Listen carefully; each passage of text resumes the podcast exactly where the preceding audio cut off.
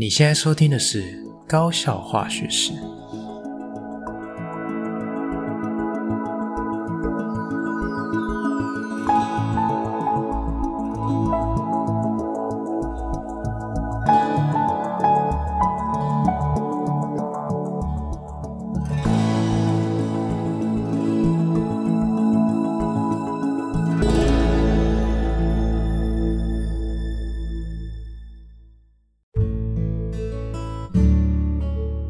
大家好，我是吉米师，欢迎回到我们的频道。好，那这个礼拜呢，又来到这个五育均衡系列访谈的这个节目喽。好，那今天这一集呢，吉米师安排的是群育的专访。好，那不知道讲到群育，大家会想到什么？哈，就是德智体群美，感觉好像都蛮具体的哦。但是群这个概念，我觉得是在五育均衡发展的这个呃。所有的面向里面，我觉得算是比较抽象一点点的。好，那我们这个群育啊，啊，就是在讲说，哎，我们的人际的互动啊，我们怎么去跟我们的同才相处，怎么样去跟我们的师长相处，怎么去跟我们的学生或者是跟我们的孩子相处。其实，呃，人毕竟是一个群居的动物哦，所以今天。我们要怎么去学习跟别人互动？我想在我们的生命的旅程中是一件非常重要的事情。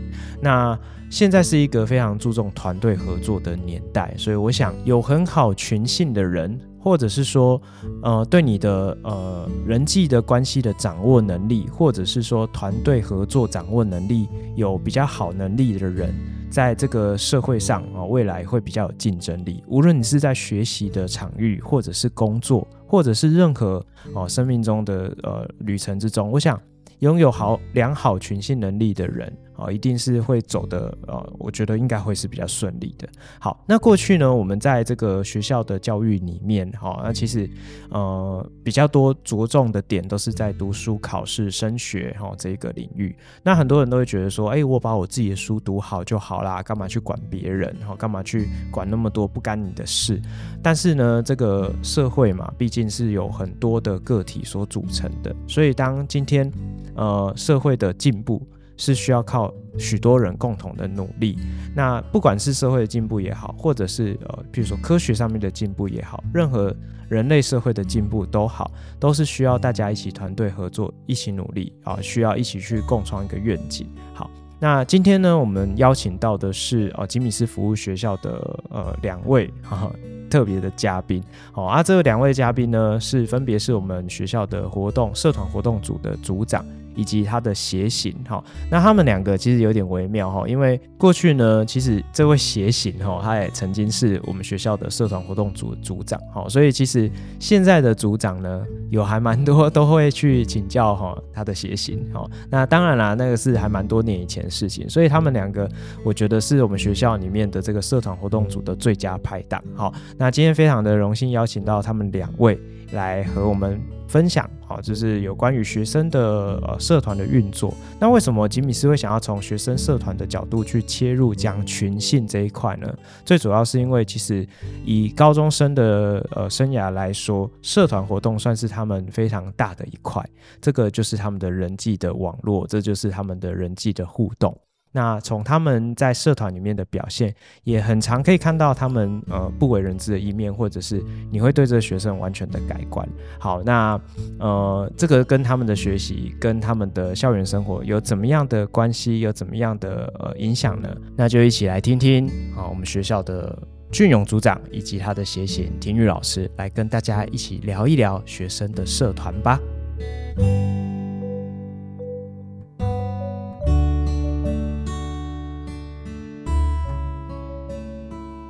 好，我们今天非常的开心，邀请到就是呃吉米斯学校两位这个活动组台柱哦，那这个等于是我们学校活动学生活动组神主牌级的人物哦。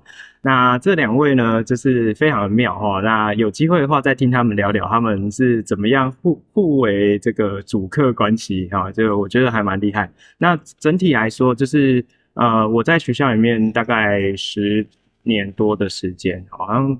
大概有八成九成都是你们在当活动组，而且对对对，好，OK，那我们今天非常的荣幸邀请到我们学校的呃学生活动组的呃组长跟协行，好，那组长是俊勇老师，那先请俊勇老师跟听众打打这个招呼，然后自我介绍一下，这样。Hello，大家好，我是俊勇，呃，我是学校的社团活动组长，然后我的主要教授科目是公民科，那各位校友们应该对我都还有一点印象吧？仲恒老师帅的那个，谢谢大家。好，OK，好，那就是协行是廷宇老师。嗨，大家好，我是活动组的协行廷宇老师。那我在学校教授的科目是美术科。好，那等一下你忘了说你你也当当过两次的活动组长，两两中间还有休一。对，所以就是我我觉得你们两位真的是蛮神奇的，就是哎、欸、那时候婷宇当组长的时候，你那时候在干嘛？我在捡垃圾，我那时候是卫生组的学习。哦，好，所以所以其实你没有当，你没有当过他的学习。没有，明年明年。对，二十年后，我们相约二十年后。好好好，所以总而言之，就是你们在活动组的资历都非常丰富啦，可以这样讲。哎、欸，你们会常会去外面开会或演习什么之类的？哎、欸，以前会，以前但是现在不爽去了，现在不去了，因为。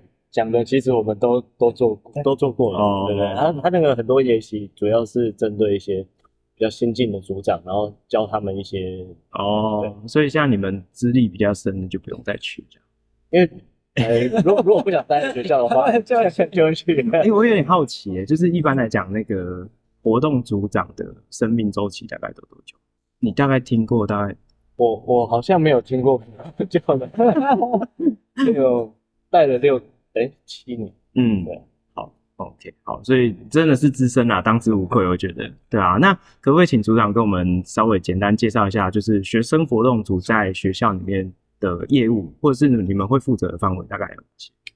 其实，呃，每个学校的活动组它负责业务都会有一些些不一样，嗯、有一些可能会跟训育组合在一起，那有些比较大的学校，或者说比较呃国高中。有分开的学校，它可能就会有活动组跟训育组的分别。那在我们学校的话，诶、欸，活动组主要就是国中部的社团、高中部的社团。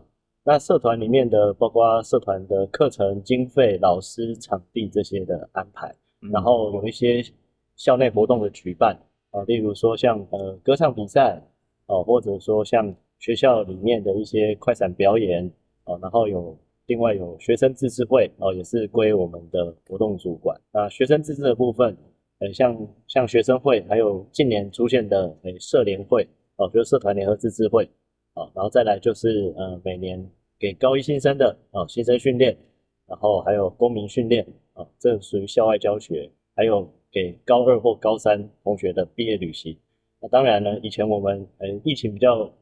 哎、欸，没有没有爆发之前，我们有所谓的国际交流，包括说可能会带学生去国际教育旅行，或者说有国外的学校如果来我们学校参访，我们来接待一下。嗯，那这些是比较呃我们业务内容，啊，还有一些就是跟大家比较相同，例如说有一些呃公文啊、计划的实施啊，还有一些活动的参与这样子。嗯，好，那听起来非常的包山包海，感觉好 业务量，我觉得。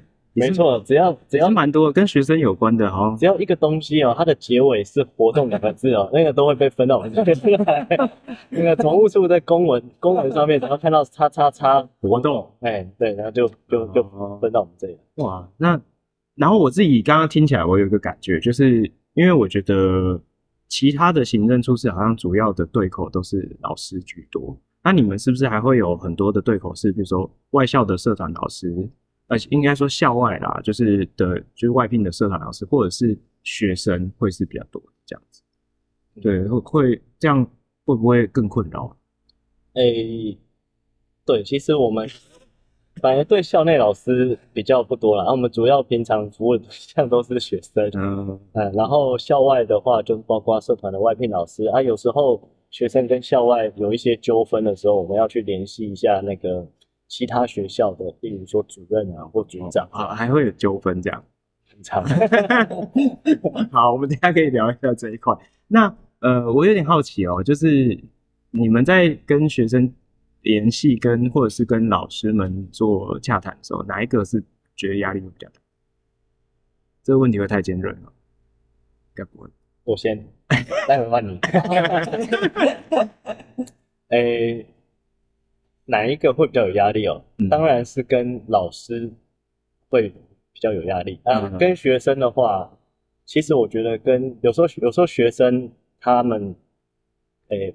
懂事，因为高中生了啊，uh, 对对对，然后他们知道说我们是在为他们着想，uh, 然后知道说学校里面可能，诶，关心他们这一块生活，例如说他们的娱乐、他们的社团，嗯，对，可能就是我们这个组了，所以他们会比较信任我们。啊，老师的话，诶，我觉得这个就是我喜欢这个位置的原因，因为他不太需要跟老师们，uh, 对，有太多打交道的。这个机会是啊，但是如果通常打交道的话，通常都是比较负面，可能不是太愉快的事情，嗯、就是通常就是学生们有有闯祸了这样。嗯，对。那金鱼要补充吗？我也觉得是老师，因为老师他可能来反映事情的时候，通常他已经有一个既定的结论，都已经是爆炸的状态了，然后要我们处理的方向跟结论。哦，所以你有时候要跟他沟通转换或什么，可能要花比较多的技巧跟力气。嗯、可是我觉得我们学校学生已经是高中生了，所以有时候你想要调整他，跟他沟通想法，其实情理法你这三方面。都跟他说明，他其实是可以理解。嗯、他虽然有既定的方向，但他不会这么死，他可以转换余地是比较大的。哦，对对对，这是我觉得差别。了解。好，那就是呃，刚刚有提到就是跟学生跟老师的差别嘛。那因为我们学校又有分国中部的学生跟高中部，是那社团活动是这两个都有吧？对啊，对因为有有国中部的社团，也有高中部社团。那这两种就是不同的学生的族群，他们运作起来会有不一样吗？诶、欸，我觉得他们的组成哦，国中部社团跟高中部社团，他们有一个性质上面的不同。高中部的话，他们上课的性质会比较专业一点，然后嗯，会比较多时间在进行呃学习。那国中部的社团，他们性质就比较像是呃娱乐性质，然后比较多的时候，老师可能是在说明规则，然后是在做管理。嗯，哎，然后嗯。再来就是，我觉得他们的社团内的干部啊，或者说他们的分工方式也比较不一样。高中部的社团，它分工会比较明确，他们会有很多很多不同头衔的干部负责不同的事情。但国中部通常它就是只有社长，甚至有些社团连副社长都没有。嗯，对，那那他们要处理的事情业务量就会少很多。嗯，然后呃，国高中社团的师资来源也比较不一样，因为高中部他们需要去学一些比较。专业的东西，所以他们会会请校外外聘的专业师资来来授课。那、嗯、国中部的话，通常比较多，我们是从校内老师去找，看看哪一个老师他可能有呃第二专长，嗯，对，然后呃来兼授这个社团课部分，嗯，嗯然后在社团运作的部分呢，我觉得经费差异也是，高中部的经费会比国中部高很多。国中部很多社团几乎是不收社费的，然后活动的频繁度也是。高中的社团他们可能每周甚至每天都有都有安排会议要开或者练习，嗯，但国中部没有哦，国中部没有，他们通常都是在惩罚 惩罚前，然后被逼着要上台，说他们练习一下，对对对，所以练习时间呢，国高中也差非常的多，真的是天差地远。我们好像没有听听。接到那个国中部的家长或导师来投诉说 学生练太多，但是高中部的话就就很常很常被接到投诉。嗯，对，然后再来就是向心力的部分。嗯，对啊，国中社团他们比较像是一盘散沙，有时候那个老师在叫或社长在叫的时候，他们完全不理他。可是高中部的话，其实，诶，当事情要发生了要做的时候，他们的向心力大家会比较团结。嗯，对对对，大概是这样。了解，嗯，那你有要补充吗？来报一下，就是高中的主题，自己的主体性比较高啊，高中几乎都是我们这边是是是是是。哎，那我有点好奇，因为其实我觉得在同一个学校里面，毕竟还是会有一个比较相似的这个校风或是氛围。那这样听起来，国中跟高中的这个社团世界完全是天差地别，是完全两个不同的世界。那为什么会这样子？你们你们觉得为什么会这样？为什么国中不会，国中生不会想说也想多参与一点社团，或是怎么样？是老师管比较严吗？我觉得，当然，那个整个国中部的，不管是任课老师还是导师，可能在观念上面，他们比较没有那么放心让学生去做那么多的事情。嗯，然后再加上，我觉得经费也是一个，就是国中生他。不像高中，例如说零用钱可能就比较少，嗯，然后哎、欸，或者说哎、欸，可能我可能我觉得说高中生因为同质性比较高吧，对，因为高中部嘛，经过考试进来，身边的同才可能跟自己差不多，我我不会说差不多聪明或者，但是 就是相似度比较高，可能对合作起来比较容易。哦，我怎么一直觉得你一直在 去挑选一些比较优雅的用词，这样有点刻意这样。同质性是是是是是。哦，哎、欸，高中部我们有另外一个组织啊，国中部没有，就是社联会啊、哦。对，所以高中部他们有时候我没有要叫他们做什么，可是他们自己会。会说想要做什么，嗯，嗯，想要哎、欸，想要召开个什么会议啊，所以我觉得导致他们的频繁度啊，嗯，会会都不一样。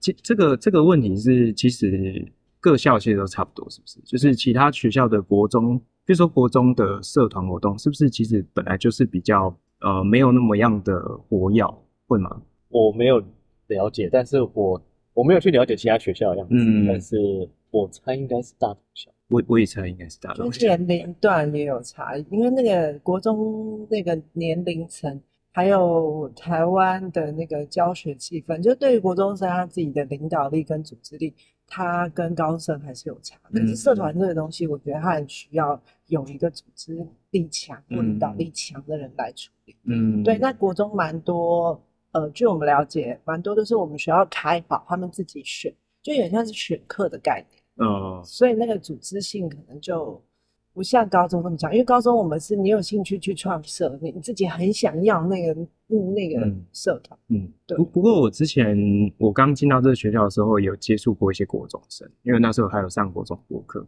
我那时候啊不觉得说国中生有呃。他们没有什么想法或什么，因为我觉得国中部他们的那个能力分布是更、嗯、更广的，对，所以还是会有一些就是那种什么学霸型的啊，嗯、他们其实我觉得他们不管在想法上、领导能力部分都是蛮突出的。可是这些人难道没有想说，哎，我想要来搞一个社团，或是我想要经营这一块？应该就以我跟国中部的相处，我觉得可能是他们已经习惯平常都是老师哦组织好交代，嗯。然后他们如果没有一群同才一起，嗯，他们可能那个自己发声的那种动机动力就没有高中生这么强。嗯，我觉得是生活习惯影响，嗯，生活心态，嗯，对。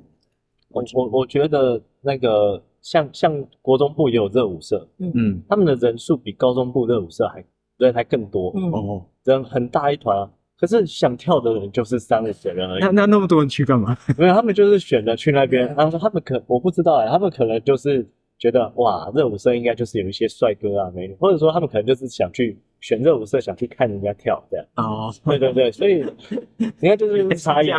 高中部的那同一社团人少少的，就大家很认真在跳。国中部你就只看到只有两三个人跟着老师在跳，其他人就在旁边不知道不知道在干嘛。哦是哦，嗯。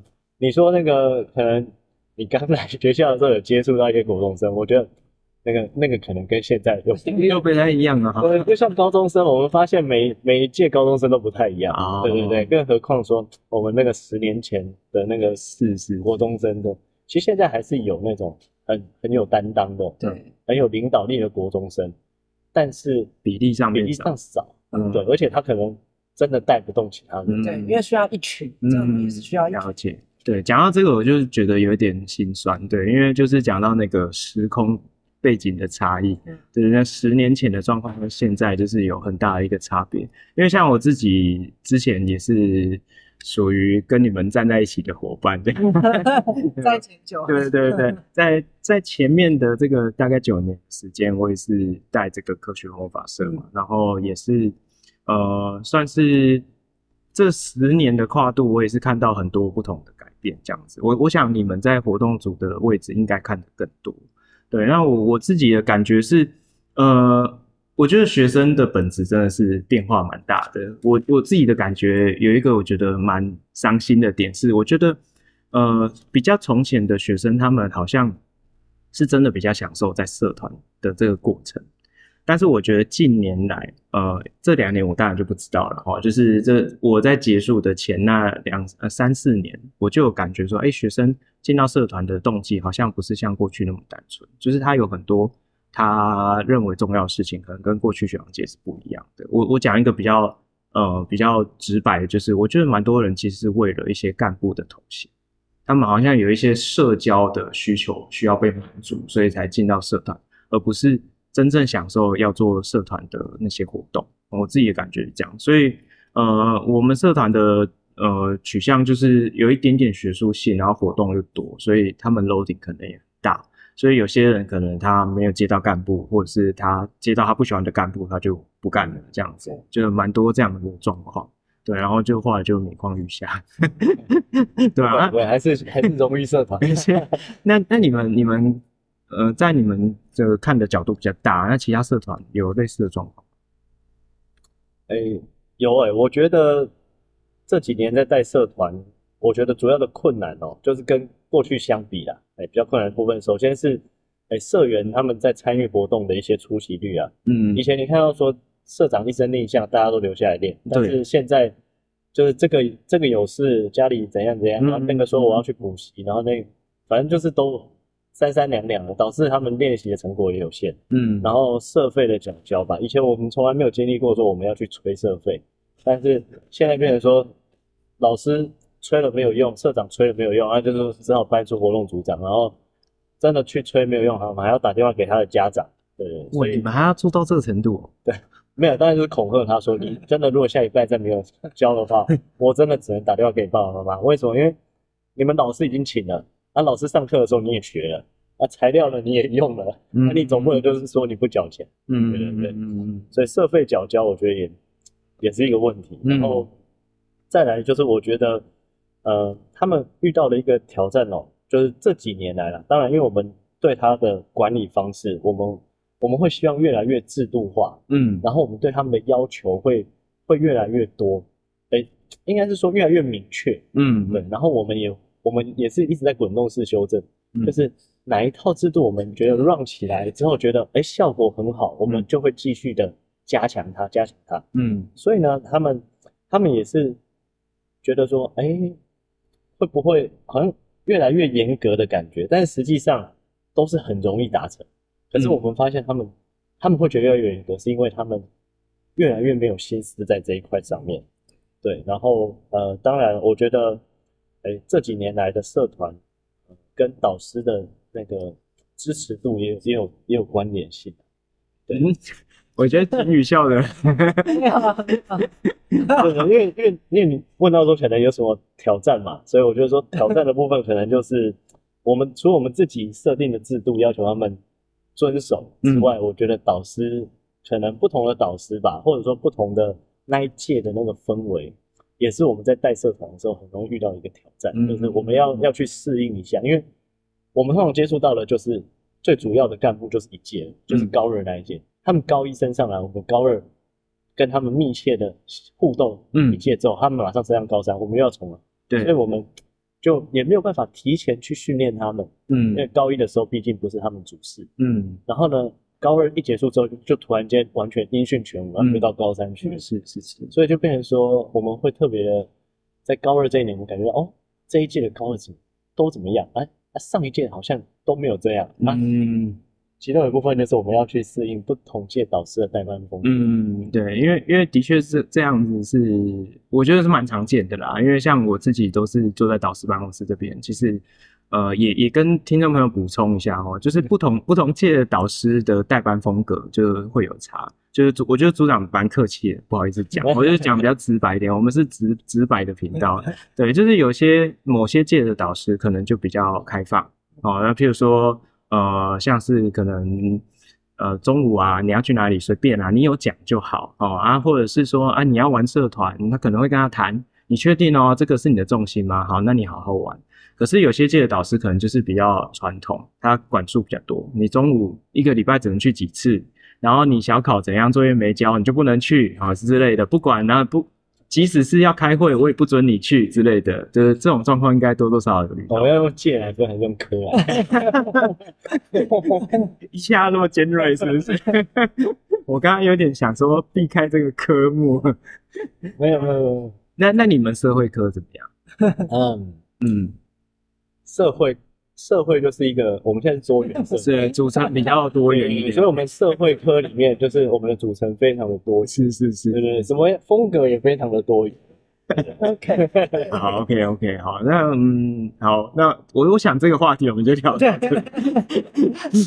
对啊，好，你有没有补充？没有，对，这样这样。那哎，那你们艺能科还艺能科好像比较少少当导师，所以好像不干你们事。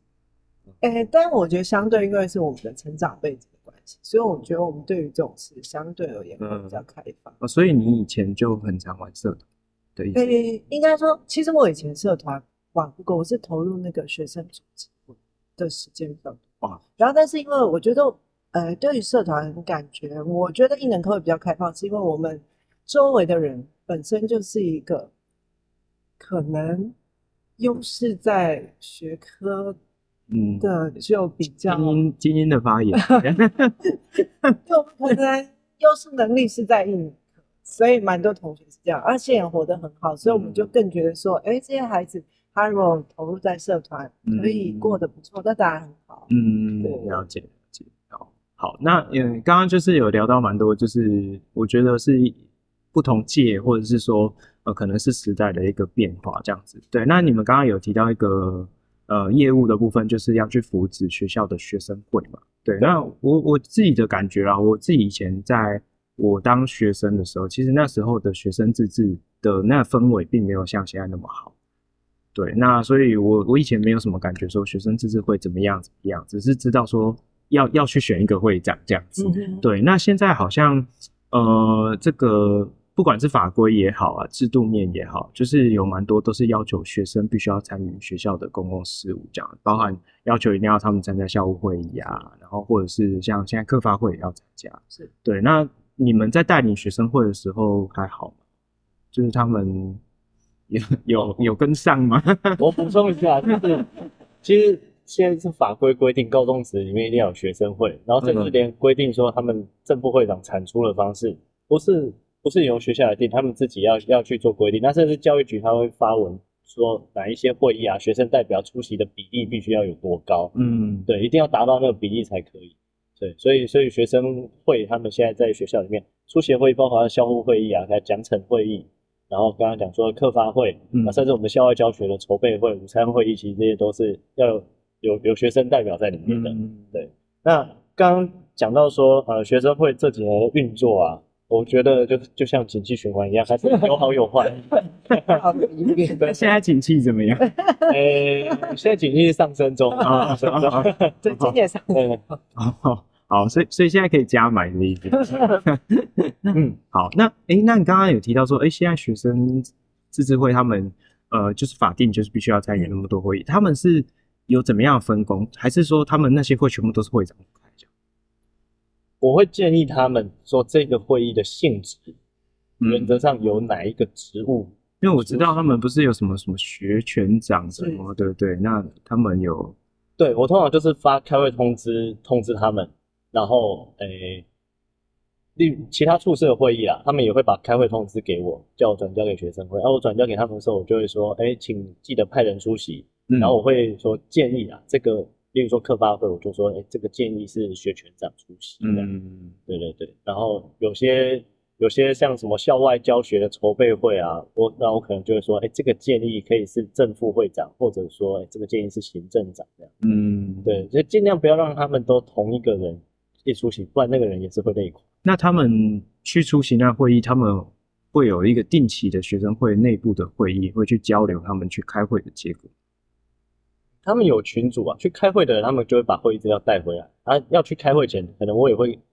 诶、欸，有时候我比较了解那个会内容的时候，我会跟他们说，在这个会议上面可能会讨论什么事情，重点是哪些东西？对，对，然后你们要不要先去，比如说做个调查？嗯，对，还有你们或者说你们是不是要先沟通一下再去这样？嗯，了解。好，那那其实我这几年我自己有些会议，我看到学生会的参与，嗯，呃，有时候啦，真的的确他们是会有一些贡献，因为其实我觉得主席也是会 cue 他们。就会直接问说：“哎哎，那个哎，会长，你们学生，你们觉得这样好吗？这样哎呀，其实我觉得有他们的参与，其实也是有他们的分量。我觉得，因为他们目前是只是呃，那叫什么，就是没有投票权，对不对？还是他们是在校务会议上面他们是有投票权，而且他们出席人数可以到十二个。哦，我十二个也蛮多的。那那他们其他会议有投票权吗？比如说客发会，有有。所以刚刚提到那些就是法定规定要的，他们就是委员这样子。对，但是像客发会的话，他们的出席通常就就是两，最多两个。啊，好，了解。好，所以所以其实我觉得现在他们可以参与的的比例好像也蛮高，机会也蛮多的。那他们自己的感觉呢？就是面对这个时代的变化，呢哦，我们可以去开会耶，我们可以发言耶。嗯，呃，组长的表情有点微妙。哦，他们的自己，我觉得他们的想法很多。可是当他们面对老师在、嗯、面对老师们的时候，他们有时候在讲出来的时候，他们没有办法表达的很好，他们可能会、哦、会畏缩。嗯，了解。有时候明明在练稿的时候，哎、欸，你们待会如果要发言的话，哎、欸，要不要把你们的提案？所以，所以你们会练习哦。会啊，俊勇都会听他们。他只他们要上台，嗯，听听雨听比较多。他们要上台宣导事情，或者说他们要开广播，或者说他们在会议上面要提案的时候，嗯，我们都会要求你们先讲一次给我们听听看。嗯、啊，其实主要我们我们不会去改他们的内容，嗯，但是就是希望借由这个练习，他们。讲的顺一点，嗯，可是实际上在讲的时候都还是有很大的落差的。对对对，就是可能害怕，可能紧张，嗯嗯，词不达意。但是我觉得这都是练习。嗯嗯，因为我记得有一次校务会议的时候，好像是在决定那个什么几天不要第八节，还是、啊、还是什么之类。然后我就觉得还还蛮微妙，就是我看他学生会长好像听老师讨论，讨论到他自己好像。都跑票了，然后那种感觉，然后我就觉得说，哎、欸，是不是呃，好像没有什么坚定的想法的感觉？这样，就是他们还是会比较怕老师，就是还是有一个权威感那种我自己观察，我觉得这样子学生投入会议的数量变多，其实对他们，我自己觉得有有真的有实质改变，所以他们没有办法在会议上赶快提出有效的嗯想法。嗯、可是我发现他们会私下问我们的。数呃次数会变多，比如说他在会议上听到课发挥，他可能听不懂，他就会赶快问我们这是什么，嗯嗯、然后他们会渐渐了解到哪些东西他们是可以自觉的，嗯嗯，比如说第八节，他们一直以为是他们是被接收者，嗯，但他们没想到原来这个结束跟科目是可以大家共识觉的，嗯，但他们没有办法当下提，可是。他们就会说：“哦，好，我了解。那我们回去讨论。嗯，虽然常常可能回去讨论也不一定有结论，可是我觉得在起码是一个好的开始。对，已经有知道哪些东西是可以自己的，嗯，对对对，了解，这也是好事。嗯，好。那呃，学生会的部分啊，就是我觉得现在呃，他们参与度越来越高。那我不知道说呃，是国家的推动吗？还是说呃，在两位的带领之下，有没有什么期期许他们之后可以做到什么程度，或是？之类的，诶、欸，我我当然是希望他们能够越来越好，所以我觉得很多现在很多的学生都没有认同他们。哦，你说学生自己没有挺自己学生会这样？对，嗯，那主要原因就是我觉得学生会他们可能在学校里面他们的存在感还不够，所以我会尽量让他们有很多的曝光率。嗯，所以招会的时候，甚至说广播。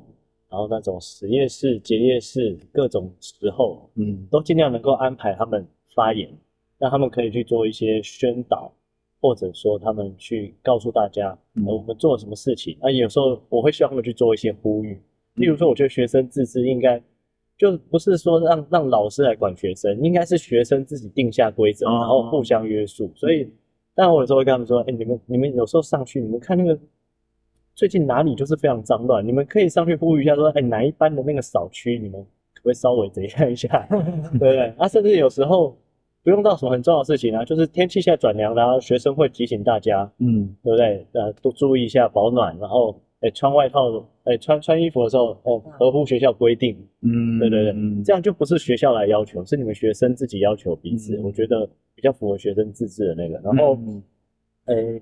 我们对干部的期许这几年有一些改变，嗯、就是以前我们怎么样改变？以前我们会希望你既然是学生代表，你就要像一个楷模，嗯，对，你你要诶、欸、有礼貌，对，言行举止要言行举止对，你不要你不要违规，嗯，然后可能你学业表现不能太差，嗯，所以刚开始在前几届的时候啊，段考前我都会把他们留下来晚自习，哦，对，然后就是要顾着他们，然后到可能晚自习吧，从六点到到九点这样，嗯，但是最近这 两三年来，我我没有做这件事情哦，是对，因为以前还会收收他们的成绩单，然后来看，然后我记得还。还有就是去帮他们找老师来帮他们补他们的科目。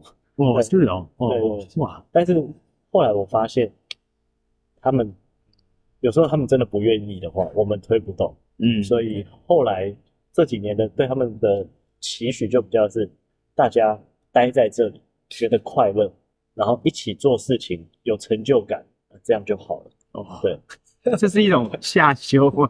没有，我觉得是方向的转变。好，真的很会讲就是从那个原本是要精英式的那个，是是，是，我觉得学生会精英组织，现在就是比较变成是一个大家团结力量大的地方。嗯，了解。对，那因为像你刚才有讲到说，呃，同学他们不是那么认同学生会这个，呃，以现在的社会现象来讲，是不是？其实我觉得他们应该去。跟学校对抗，这样学生就会 蛮挺他们，就是没有那激情吧？我觉得，对啊，因为他们可能没有很强烈去为学学生争取什么东西，对，那学生可能就比较没有那认同感，说哇，学生会是我们的这样。有有这个部分我们有在背后操纵，但是 说真的没有办法，因为他们就算他们做到了，他们去跟学校争取，但其他学生。根本不关心，是假装没看到，是，要不然就是搭便车。嗯，对，学生会说我们要去争取什么时候，其他学生就是装作不知道。对，嗯，但是争取到了，其他学生又会说，哎、欸，真的我们可以这样，就像就像那个免早自习刚开始的时候，嗯，应该说自主早自习刚开始的时候，学生会争取的很辛苦哦。对啊，然后去跟学校谈，嗯，然后呢去发问卷去调查，其他学生好像没这回事，可是。通过了之后，刚开始我们学校开放，还让大家选是哪一天的时候，对，那你每个学生都享受得到啊。然后，诶、欸，那个服装仪容这个也是一样。可是你可以看到说，学生会在争取的时候，其他学生不不关心。可是通过的时候，他们就可以享受到。然后呢，像这个会费，根本就没有人要交啊。嗯，对啊，所以我觉得讲讲难听点，我就会觉得说，其他学生你们真的都是在搭便车。嗯，就我也我也完全可以想象，就是。啊，他们缴交学生会费比例很低，很低，越来越低，真的哦。对，所以他们是抱什么心态？为什么？为什么？便车心态。不直选，就是，好好，OK OK，了解。所以，所以他们是如果有活动，譬如说他们的什么晚会啊，那种那种活动，他们会去参加。他们不会觉得说，呃，我如果有缴学生会费，票价比较便宜，怎么怎样，他们不会考虑考虑这件事情。我不知道他们有没有考虑诶，可是就真的没有人教，真的哦。对，所以他们不觉得这是一个该教的东西。对，他们可能也觉得学生会帮他们争取事情是理所当然。哦，我懂了。我不我不交也没关系啊，我交了我还要多多出钱。那他们自己学生会的干部不会觉得很难过吗？还是他们连自己都没教？没有，他们他们自己干部有教，嗯，他们也要求新加入的学弟妹高一的要教，嗯，但是其他同学真的就没不会去要求，比如说班上的同学有，招会的时候也讲了，没用，开广播也讲，我甚至用大字报，对，大字报就是刊登在学务处门口，就是请大家缴交学生会费。然后行政会议资料，然后或者说那个那种导师会这样，说学务通讯哦，都有都有去宣传，嗯，但是就是没有讲，嗯，了解，哦，那个听起来也是一个世代悲歌，我觉得，有一种人性 是人性啊，人性是吗？对，因为他们会去算说，因为问他们为什么没交，很多都会去算说，我交多少钱，那我得到的呃回馈有没有？现在那么现实，所以他会真的连几十块都这样子算。对，然后他会觉得说，哎，那那这个钱我可以留下来做别的事，买别的东西之类的。他们会做更细的 财务规划。就这样讲，我也觉得怪怪，因为他们现在出去吃一顿大餐就不知道喷多少钱。对对啊，就是我觉得可能就是真的啊，就是就像俊荣讲的价值观。对对，是价值观。对，的确是这样子。对，那提到价值观，就是呃。因为前一阵子这个新课纲上路，就是有很多新闻就是一直在报道这件事，我不知道是不是渲染哦，就是说，因为新课纲又要求这个要有上传的学习历程档案啊，哦，就是要有一些学习的履历，那有很多个大校的社团，他们那种学术性的好像都爆多人，然后那种就是表演性质的社团好像都萎缩，甚至都倒社了。那我我在我们学校是没有看到这个现象啊，因为我们学校本身就没有什么学术性社团，所以好像也没地方去。但是我我不知道说其他学校的状况，真的就像新闻讲的那么夸张。呃，我觉得新闻讲的那个的确是一个警惕的现象，因为我、嗯、我我们一看到那个新闻的时候，我们就马上转贴到我们的社联会的群组。嗯嗯，对。那我们主要不是在嘲笑说，哈哈，你有没有看你们手语社不行啊？不是，我们就是因为新闻里面就会讲到一些分析的原因，好吗？其实转贴过去是给他们说，哎、欸，你们要引以为戒。那、啊、学生会那么认真看那个分析？哎、欸，那就不知道了。我们已经把那个送到他面前了。啊，了解。对，那呃，我们这几年来，我我自己从旁得知，也是有蛮多社团有些消长现象。那目前他们都还活得好好的。社团消长，嗯，有点一言难尽，也是景气循环啊，也是景气循环，因为因 为对，因为有一些社团，它突然间一下子好大，但是它，哎、欸，在三五年内，它曾经到达四十五个人报社，但是又在上一样同样三五年内，他就曾经掉到十个人左右，嗯，就起起伏伏很大，起起伏伏。这呃，是不是其实跟那个那一届带领干部有很大的关系？有可能，也跟他们的社团博览会。呈现有关，我觉得为什么我们现在，呃，社团博览会现在各社团这么重视，因为他们觉得那个决定了他们招生的成败。嗯，是的确是这样，没错。嗯，对学生兴趣也有影响，因为每一届我发现学生的喜好真的有点不一样。嗯，尤其是那种音乐啊、舞蹈性，它牵涉到的是风格。嗯，所以如果那一届学弟妹。觉得学长姐的风格不是他们的走向，他很容易就决裂，不是决裂，就是可能没有没有动机继续下去。哦哦、那我们这边可能就要鼓励他说，你到了高二，你可以自己选择你的风格，嗯、就尽量维持稳定性。嗯，对对对对。然后动态社团是的确了，这几年是有一些稍微的，诶、欸，咬牙的 咬牙，对对对，对啊，为什么啊？他们他们是。就是就是因为课纲的关系吗？还是我觉得是时间分配，然后金钱观，然后可能人际互动的方式啊。静态社团这几年是有稍微兴盛一点，对，但是、嗯、呃，我我觉得这几年哦，那个社以前的社团哦，然后社员会，大家会就像你说的，他们会知道自己为什么在这，嗯，但现在这几年，不管是大社还是小社，还是动态还是静态，都会有很多那。都会出现一种性质的社员，叫做纯呼吸社员。他只他不知道来待着这样，他就是去那边，然后在那边呼吸，然后看大家干嘛，手机，玩手机这样。对对对，这种社员的比例变高了。嗯，激增，激增。对对对，我也我也觉得是这样，真的的确是这样。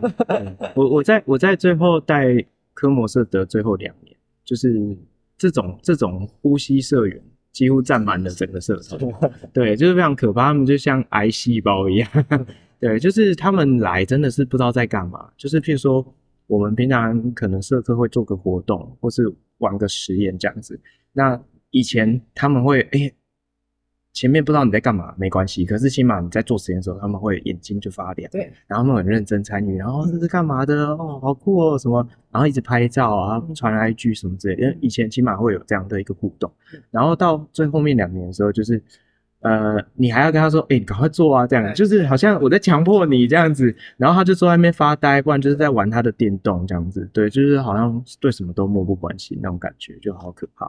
对吧？所以我我会想要问你们这个问题，其实呃也是也看到相关的新闻啊，就是现在有很多的呃报章媒体都提到说，呃很多的学校各传统大社都一直在萎缩，甚至倒社，然后很多人就会把这件事情归咎在说哦，可能是课纲的关系，你看都叫他们要去呃增添他们的履历，但是但其实我没有觉得是这个原因，对吧？我真的觉得这个比例可能很少。比较比较有关的，反而真的是价值观的改变，我觉得。对啊，偏好的改变啊，嗯、然后参与动机啊，对，这个我觉得比较比较是主要主要原因。对，因为像刚刚你有提到一个点，我觉得蛮好奇，就是你有提到说他们人际互动之间的改变。那那你们观察到他们的变化有有怎么样的一个差别？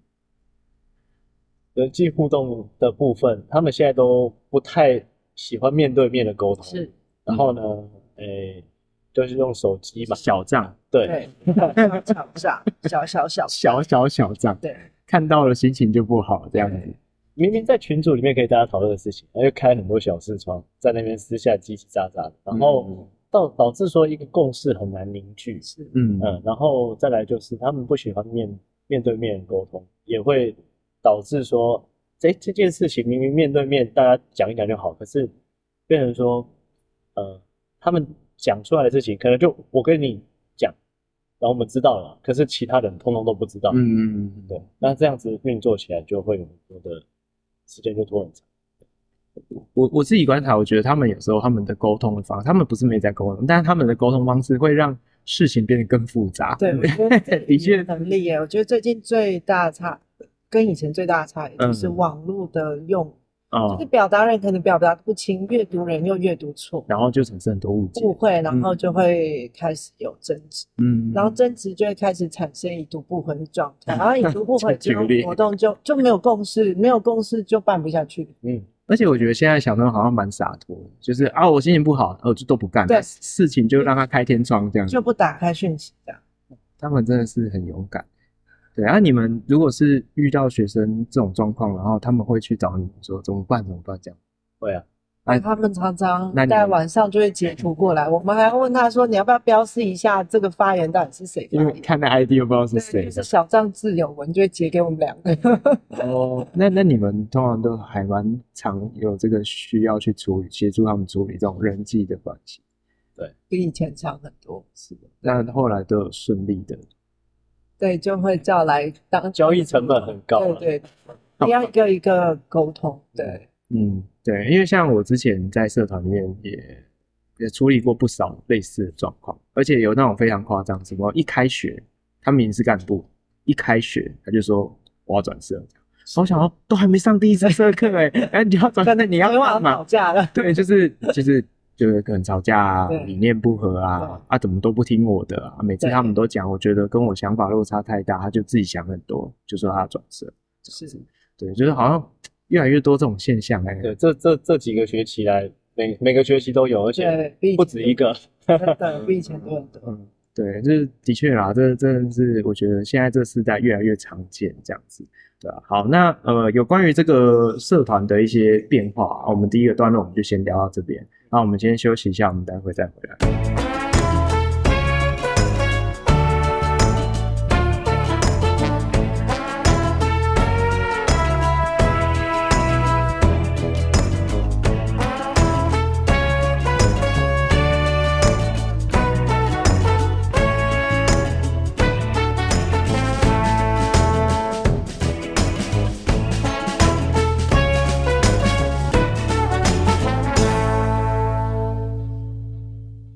OK，我们回来了。刚刚我们三个段落聊到很多，呃，社团内部运作的变化啊，甚至一些比较细节人际互动的改变。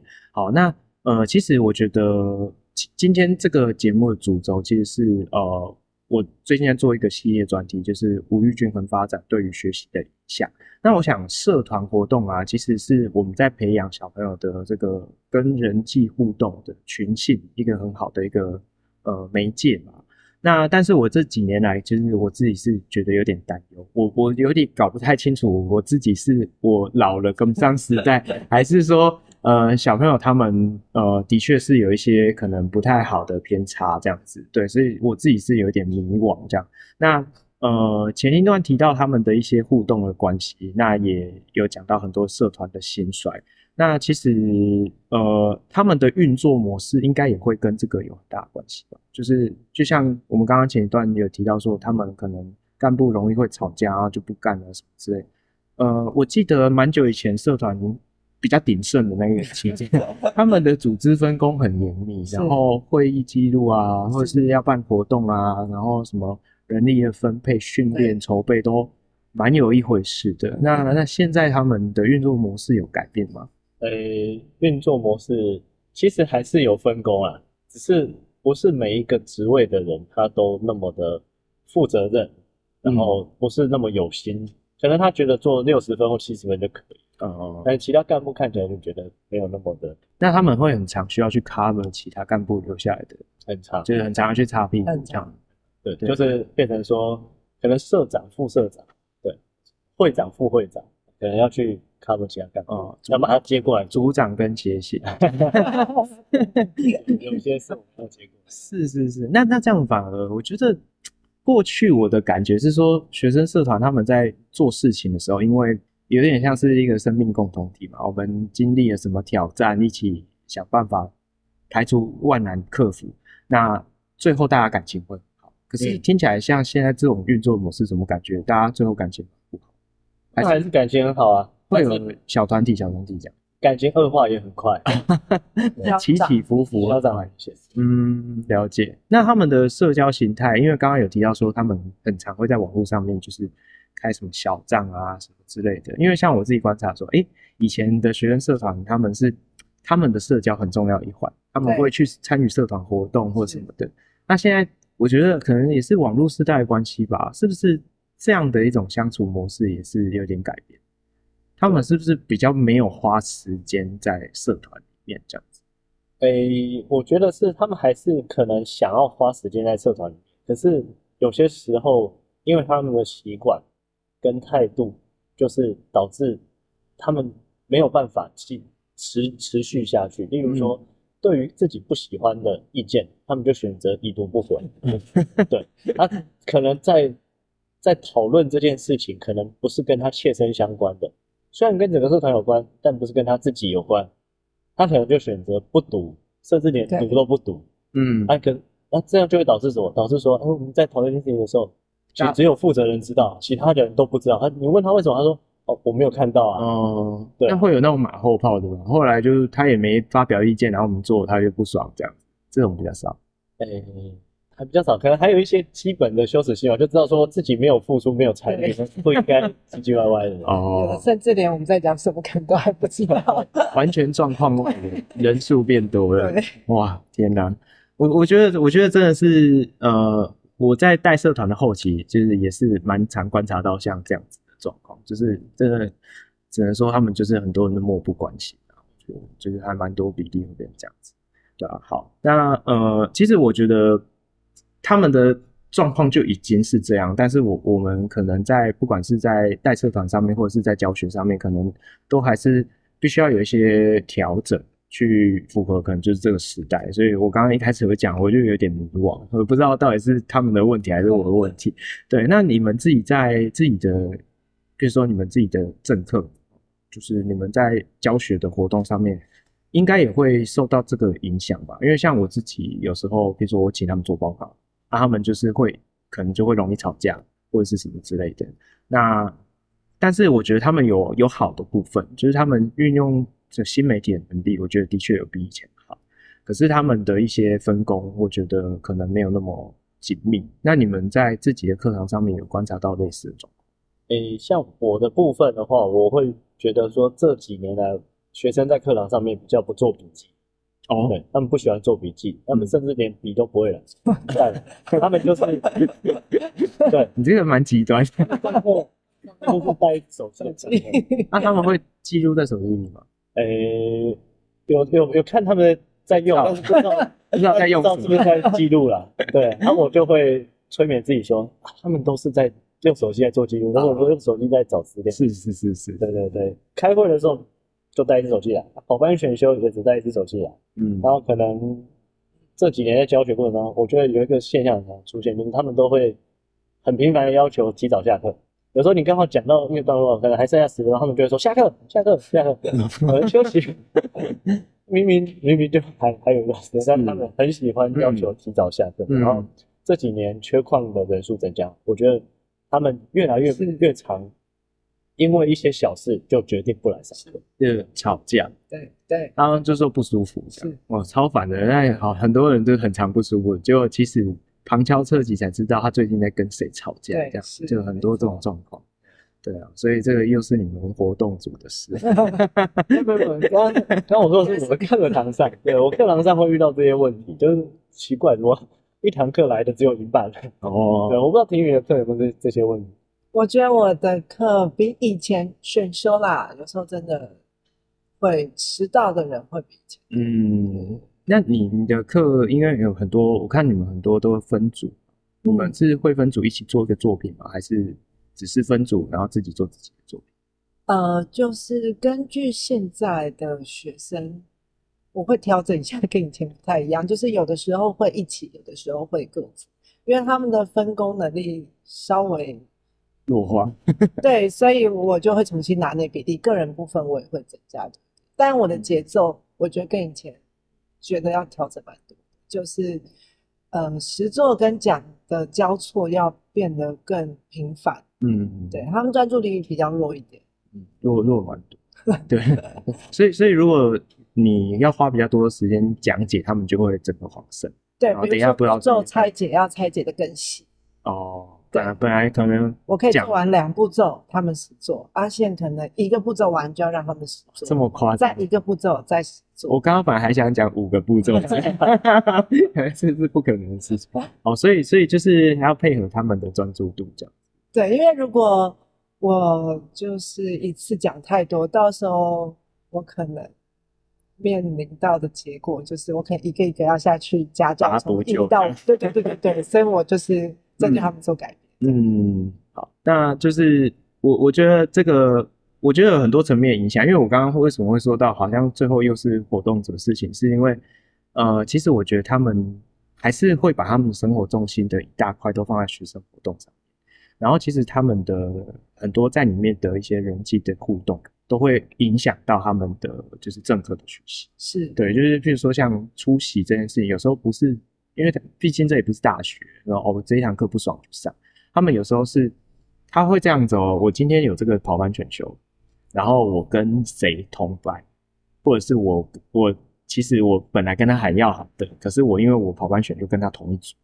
然后因为我在社团跟他吵架，我今天索性就不去。对，哎，他们还蛮常会这样子的，就是我就想说追根究底，哎，结果好像都是跟他们社社团的生活有一些相关这样子。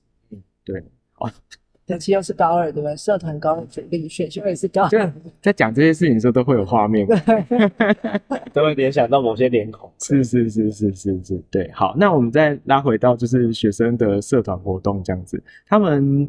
如果像这样的话，危机处理能力是不是都不太好？我觉得危机处理能力跟以前相比，的确是对比较不一样。怎么怎么说？怎么样不一样？哦哦，以前的，例如说学生会，他们遇到危机的时候，他们会来求救。是的，对，会来求救，说发生了什么事情，我们现在该怎么办？嗯，我们可不可以怎么做？嗯，那现在的学生呢？我说他们危机处理的能力不一样。他们的能力就是进步了，他们现在就自己去处理。嗯，对，但是听起来结果更可 对，他们他们不求救了，他们都自己去处理。嗯，对，然后求救的变成我们，他们处理完之后，我们我们再来求救。对，是哦，对，因为有时候他们靠自己的能力去处理那个问题，并不是有有没有什么比较具体的例子？因为听起来，我我想听众可能听起来有点抽象。也可以可以透露嘛？不要讲人名。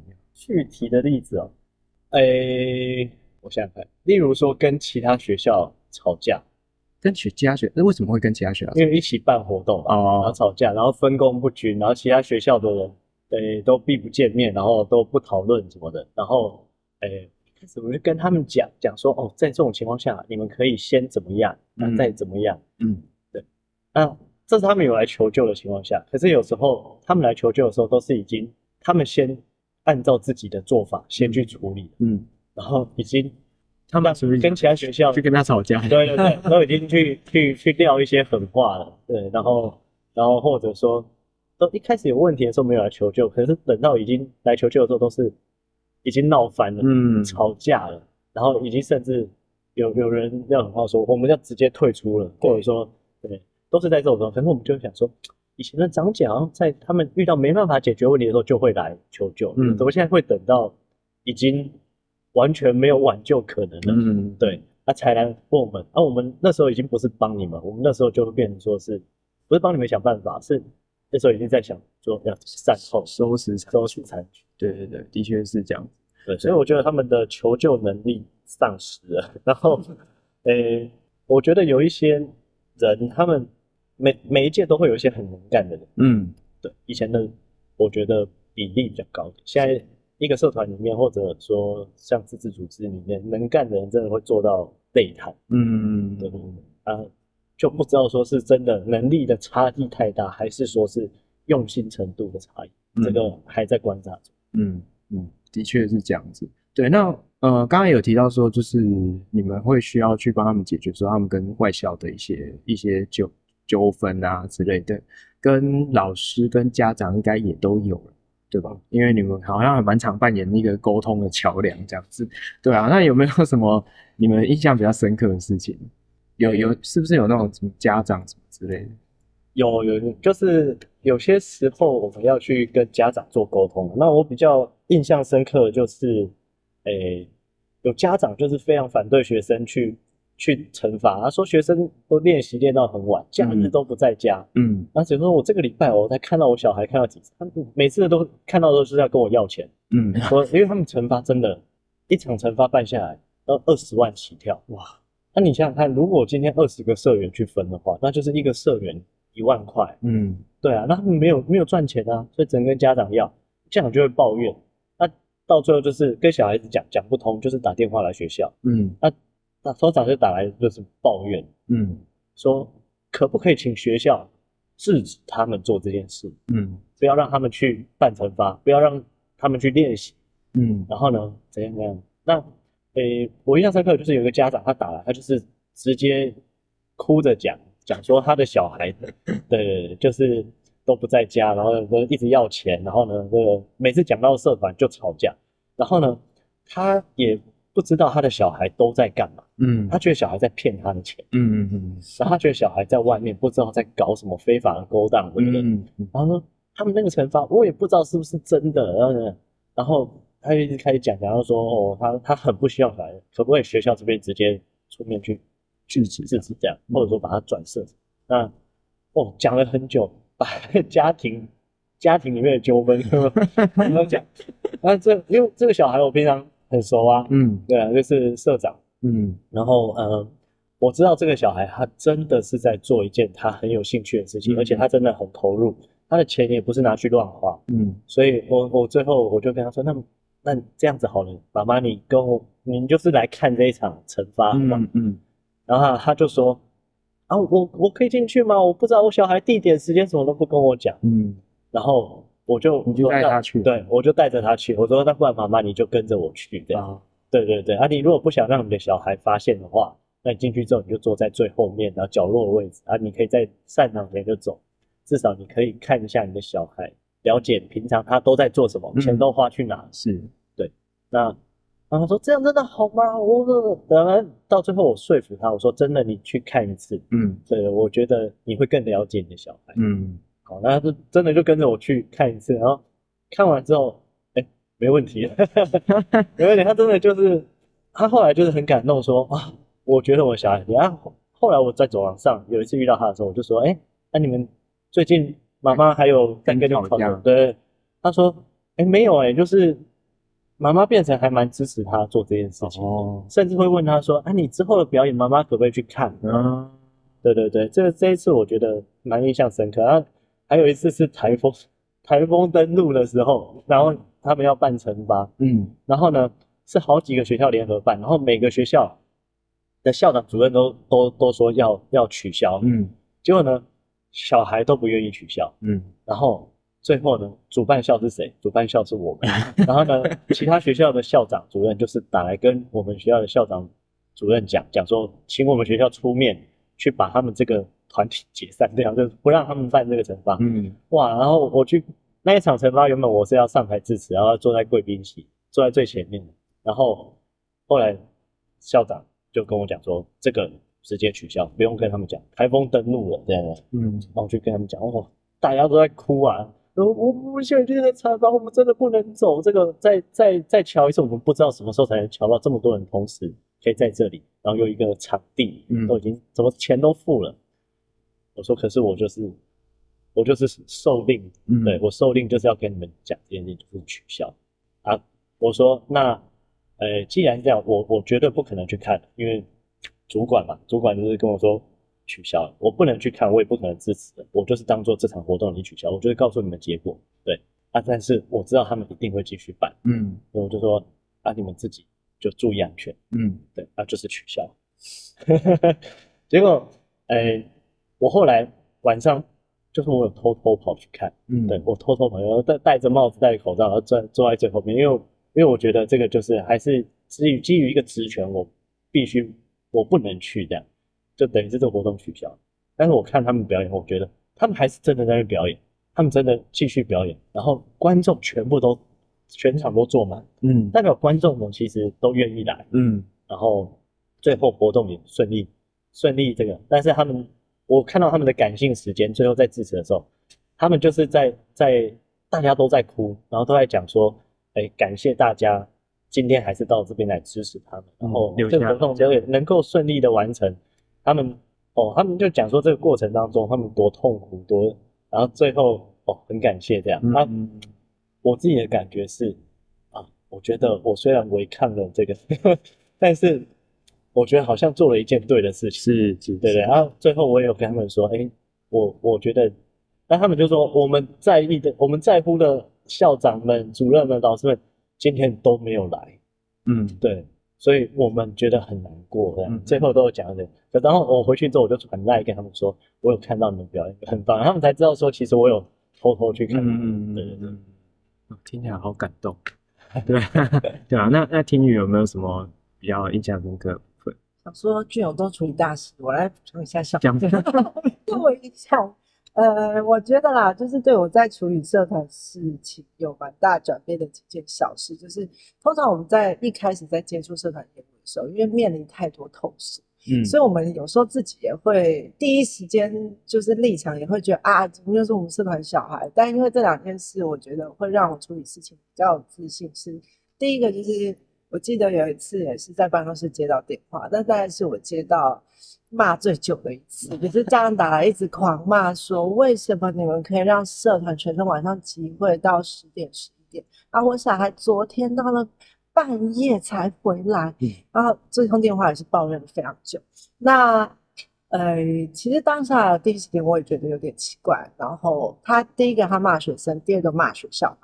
然后后来求证了之后，才发现原来是他的小孩跟同学自己去庆生。那一天，那个社团根本是没有钱会的状态。哦、对，所以我们就是分别跟家长、跟学生又再次沟通，才处理完这件事。嗯、那第二个就是一样，就是导师来打来反映说，就是中午怎么这么吵，也是我接过大概抱怨最久的一次电话。嗯、然后后来我也觉得有点怀疑，因为最近以我们了解是没有社团申请练习的。嗯，结果去细究，把那个跳舞的人就一个一个问，才知道原来那个不是以社团为单位，他是以班级为单位，而且是投诉那个年段的那个导师的班级在那边自己练。对，所以这两件事让我觉得，以后我们接到投诉的时候，我们会比较有信心说，我们当然第一时间也是道歉，但是我们会比较有自信说，那请我们求证完，我们再给您回复，这样，嗯、对，就是。印象中也改变我蛮处理事情态度的一些小事，这样。嗯嗯，对。我刚刚已经做好心理准备，要听一个感性的故事。没有。既 然是呃，好，OK，好。那个我觉得除了跟我要补充一下，跟家长沟通这个是我们常做，还有一个就是现在这两三年特别常发生，就是我们要去跟校外厂商沟通。对。哦。他们现在学生，我觉得他们他们都很敢花钱，哎，然后签约。对，签约，然后呢，谈条件什么的，都当下就是很非常的有冲劲，嗯，可是到最后有时候无法执行，然后或者说有时候哇遇到问题卡住了，然后才会发现当初的自己太鲁莽，嗯，然后可是我觉得学生有错，厂商也有问题，嗯，其实现在很多厂商，不管是诶、欸、一些商品周边上面的厂商，哦，或者说一些文创小屋，或者说场地租借的厂商。或者说去主办的哦，提供这些设备，他们其实看准了学生，他们其实对契约哦，或者说对于什么所谓的小保法，对，真的就是看准学生很好唬，嗯，然后呢，真的就是把学生唬得一愣一愣的，然后很多时候都是我们要出来解决问题的时候，真的就是变成说我要接手，然后去跟厂商讲，嗯，好，先先当然先从情开始讲，从理开始讲，再不行法律搬出来，嗯，那这个部分厂商唬不住我啊，因为我自己教法律的，嗯，对啊。我真的法条找出来就跟厂商讲，讲到最后，我觉得有一些厂商真的，我就需要越来越多的人，不是不能只有我们学校，因为这些厂商他长期做学生的生意，他都是跟各个学校，对对对，而各个学校的承办人有时候他们没有这么懂这一块的时候，我觉得学生很长就是吃亏，因为厂商就是一直收违约金啊，这个也违约，那个也违约，这个押金要扣起来啊，那个要怎样怎样。学生真的好多冤枉钱都花在这里，我觉得这样的厂商真的，其实有时候学生有犯错让我很不爽，学生他可能也没有提早报备，也没有这、嗯、这个都不爽，但对学生发完脾气之后，我对厂商的脾气会更大，就是觉得说、嗯、这种厂商我真的要好好的教育一下他们，嗯，对啊，然后真的不惜弄到，我希望全全新北市，我直接在训育组或活动组群组里面直接把厂商公黑名单，对我真的就是。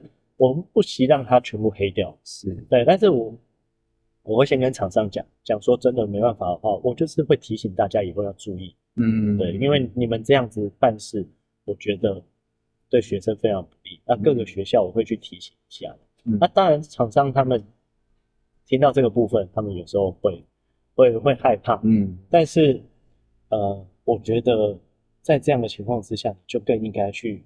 你在跟学生签约的时候，你不要去想说一定要占学生便宜。当然，你成可能成功过几次啊，嗯，但是你不能永远都这样子做。是是是是是。那有有那种就是真的要到走到法律途径，我不会让他走到那个部分。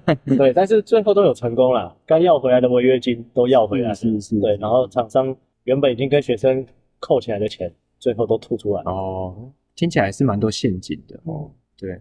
这个真的真的是欺负学生呢，我觉得真的是太太不应该了。对啊，好了，那呃，我想今天我们也聊很久，就是到节目尾声。那两位都在这个活动组的岗位上奋斗这么久，然后你们也都一直很坚持，也很用心的陪伴学生，这样。那你们是不是有没有什么，就是一定是背后有什么支持你们的信念？不然你怎么可能会这么义无反顾？诶、欸。听语应该有一些可以分享，那我先分享我的部分，因为我自己从小到大，我的求学经历并不是正规学生的求学经历，像我以前是就读体育班的，嗯，对，那呃，可是，在那个时候，我们就读体育班，我们的学业成绩也被非常的要求，所以代表说我们就是必须要把书念好，然后又要要兼顾自己的第二专长，嗯，可是。当你发现身边的学生哦，因为我以前就读建中，我发现很多学生他就是都在念书，然后呢，他们念书，我觉得我自己发现是只会念书的学生，往往他其实有更多的弱点。嗯，对。那诶，可是他们却，我觉得这些很会念书的学生，他其实往往会瞧不起这种呃，在念书上面没有那么专业，但是我有其他的专长。可是，嗯，这些学生他们就会觉得说。不会念书啊，你们不是什么好学生。嗯，对。那再来，所以，所以我就会觉得说，学校里面它有一个文凭主义，或者说所谓的学业至上，好像只有会念书的学生才是好学生。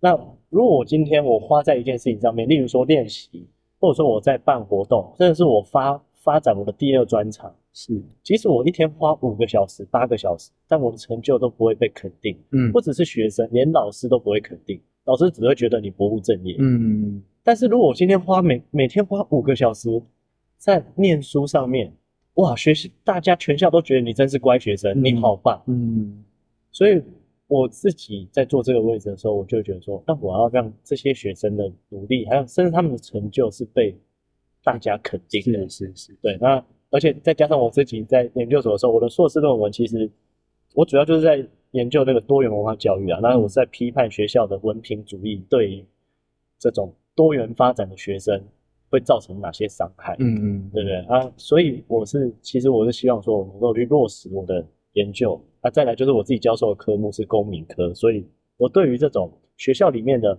那种比如说法治程序啊，什么叫做程序正义？嗯，然后或者说对于这种学生自治，他们跟威权之间的 对抗，对我我我在这个部分我是 会有你的坚持，这样。对，我觉得其实我对于那种威权，甚至可能是无理的那种，我会觉得，诶，非常的排斥。嗯，对，在这种情况下，我会特别去想要去做做一些坚持。是的，哇，太感动了。那那 听雨呢？我觉得应该也是跟我成长背景有关啦。嗯，就是第一个，就是因为我呃小三吧，跟是念美术班，嗯，所以我身边也蛮多就是学科非常优势科目的孩子。嗯，但他们现在也都是活得很精彩，活得很好，嗯，所以我会觉得，你只要有一个能力呃喜欢的兴趣，好好去呃投入，我相信真的会很一样。但讲近一点，就是呃也是早期啦，在带在活动组的时候。就很明显，那个学生他上课真的是任何一个科目都是睡死。嗯嗯嗯。可是他晚上学生会的事务的时候，他是一个可以完全投入，然后呃展现他领导组织力的一个孩子。所以也是因为那一次之后，我开始觉得，哎，其实有些孩子他真的是在课后才能展现他的优势。嗯。那你看到他眼中的自信跟成就感，嗯、就会觉得，嗯。是都值得，对对对。啊，那呃，今天就是真的非常谢谢两位，因为呃，我觉得有很多人会一直把学习这件事情把它限缩在说哦读书考试那一块，但是其实人生的学习是永无止境的，而且面向非常的多元。那学生在发展学生社团这一块，我觉得这对他们的人生来讲都是非常独一无二而且很重要宝贵的经验。对，那在结束之前有没有什么最后的一句话？可能比如说。想叮咛学生，或是想送给家长的一两句话，这样子。我我想问一下，今天的这个访谈大概，哎，就是现在这个这个 podcast，这什么时候会会公开？会公开哦，嗯，下礼拜或下下礼拜。哦，那来得及，来得及。然后我跟丁总讲一下，十一月八号，十一月八号，对对对，光复学生会举办高光复好声音哦，然后放学后在地下礼堂，大家一定要来哦。好，那体育有什么要讲？呀，时光放声音，欢迎校园，还有大家来。你们也太尽责了吧！竟竟然来打广告。好啦，今天真的非常谢谢两位，那我们就到这边结束啊，跟听众朋友说声拜拜。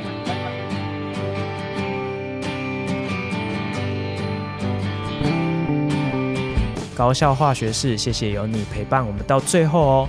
我们在每个礼拜的节目都会和大家分享高中校园的大小事情、教育时事。以及一堂不一样的化学课堂，还有在节目的尾声也会和大家分享一则与生活相关的科普小知识。节目里面呢也会不定期推出系列专题，还有一些特别来宾的访谈哦。那如果期待下一次的节目，也欢迎订阅我们的频道，多多分享给你的好朋友。那我们就期望下次空中再相会喽，拜拜。